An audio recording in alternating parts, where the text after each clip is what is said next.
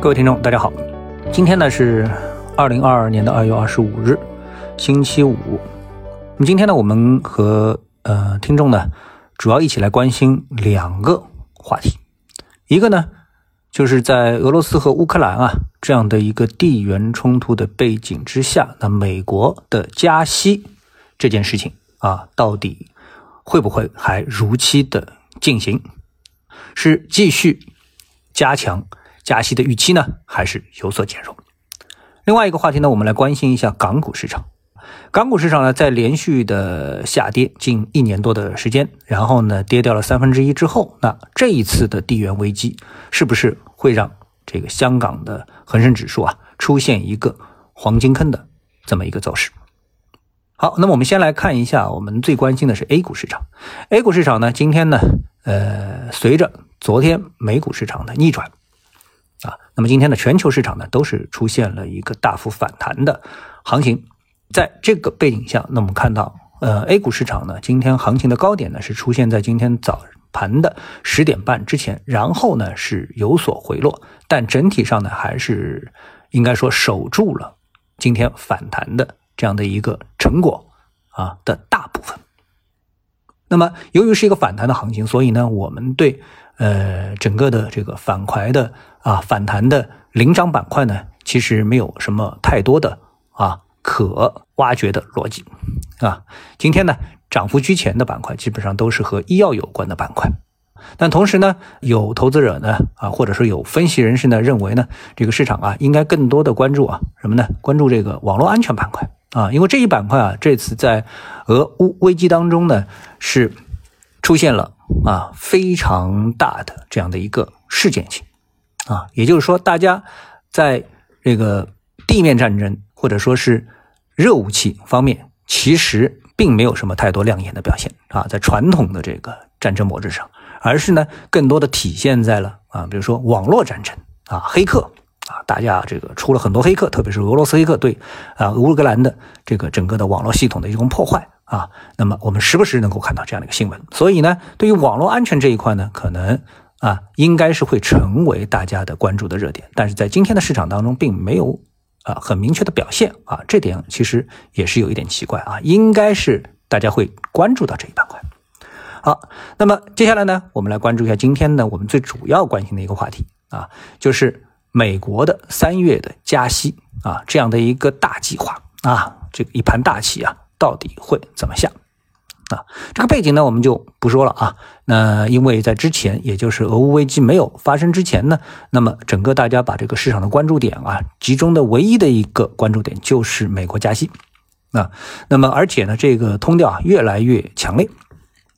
但是经过俄乌加息之后呢，那么俄乌的这个冲突之后呢，大家都知道，呃，整个市场啊，它在原油。呃，就是一个是能源方面啊，原油和天然气啊，还有呢是一些比如说资源方面等等，都会面临着这个供应链上的啊强大的一个挑战啊。那么在这种情况下面呢，短期内那么一定会推高通胀，所以按普通的逻辑呢，当然了，通胀越高，我们越应该加息，对不对啊？但是呢。你要反过来要考虑，由于这一次的这个通胀啊，由于这个俄乌危机啊所推上的通胀啊，这个通胀是不是会长久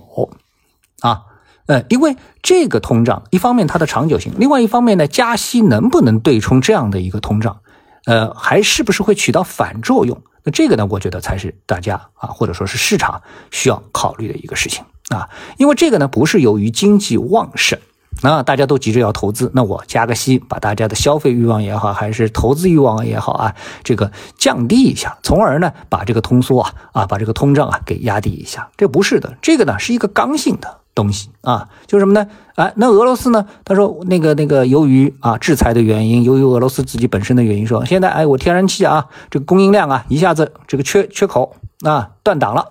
那这时候呢这个俄然这个天然气呢就价格就上涨了，那么。这个上涨啊，不仅增加了这个老百姓的生活成本啊，也增加了企业的啊这个生产成本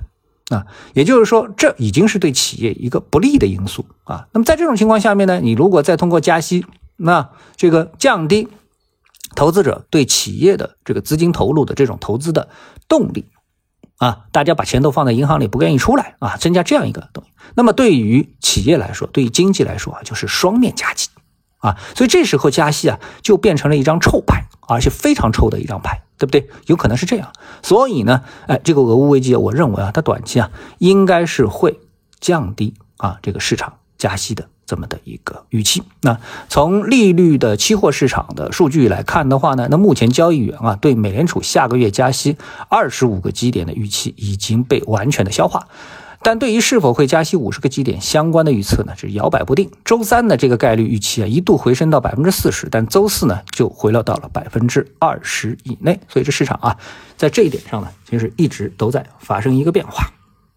那么接下来呢，我们再来关心一下香港的股票市场啊。香港恒生指数呢，今天啊，呃，它没有随着这个整体的一个指数的反弹呢，呃，是保持它的一个上涨吧，也是同步的反弹啊。我们 A 股都反弹了，其实它反弹的力度并不是很大。在整个的亚太市场当中，那么今天的最后啊，呃，日经指数跟香港恒生指数都是下跌的啊。呃，但是东京的这个日经指数反而是上涨的，这有点奇怪啊。那么台湾、韩国、澳大利亚、新西兰、印尼、马来西亚啊，这个都是上涨的啊，都是上涨的。所以呢，这个香港呢是为数不多的下跌的这么的一个指数啊。那么同时呢，我们也看到香港的指数啊，在。呃，过去的相当长的时间，哎，那么它的一个跌幅啊，从三万多点跌到现在两万两千多点呢，跌幅是跌掉了三分之一。那么这个跌幅呢，也是相当的剧烈。那么当然，特别是今天啊，大家都在涨，它没涨，那这个呢是让人比较疑惑的。但这个上涨啊，有的时候啊，这意味着这个整个市场是不是又迎来了新的这个投资的机会？那我们都知道。啊，这个 A 股啊，它的一个投资的价值相对来说不是特别足，因为什么？它的平均市盈率水平是比较高啊，就是市场的这个真正的市盈率水平啊比较高。但港股呢，我们从呃两者的这个 A H 股的溢价来看的话呢，那么呃港股呢要比 A 股便宜很多啊，有可能便宜百分之三十到四十啊。如以这样一个标的群啊来进行呃衡量的话，所以呢，从这个角度我们来看。可以说呢，这港股啊，相对 A 股啊，应该说是极具投资价值。而且呢，如果我们按照成熟市场啊这个规律来说的话呢，当一个市场是具备了相当程度的投资价值的时候呢，那上市公司呢应该会推出这个股票的回购计划。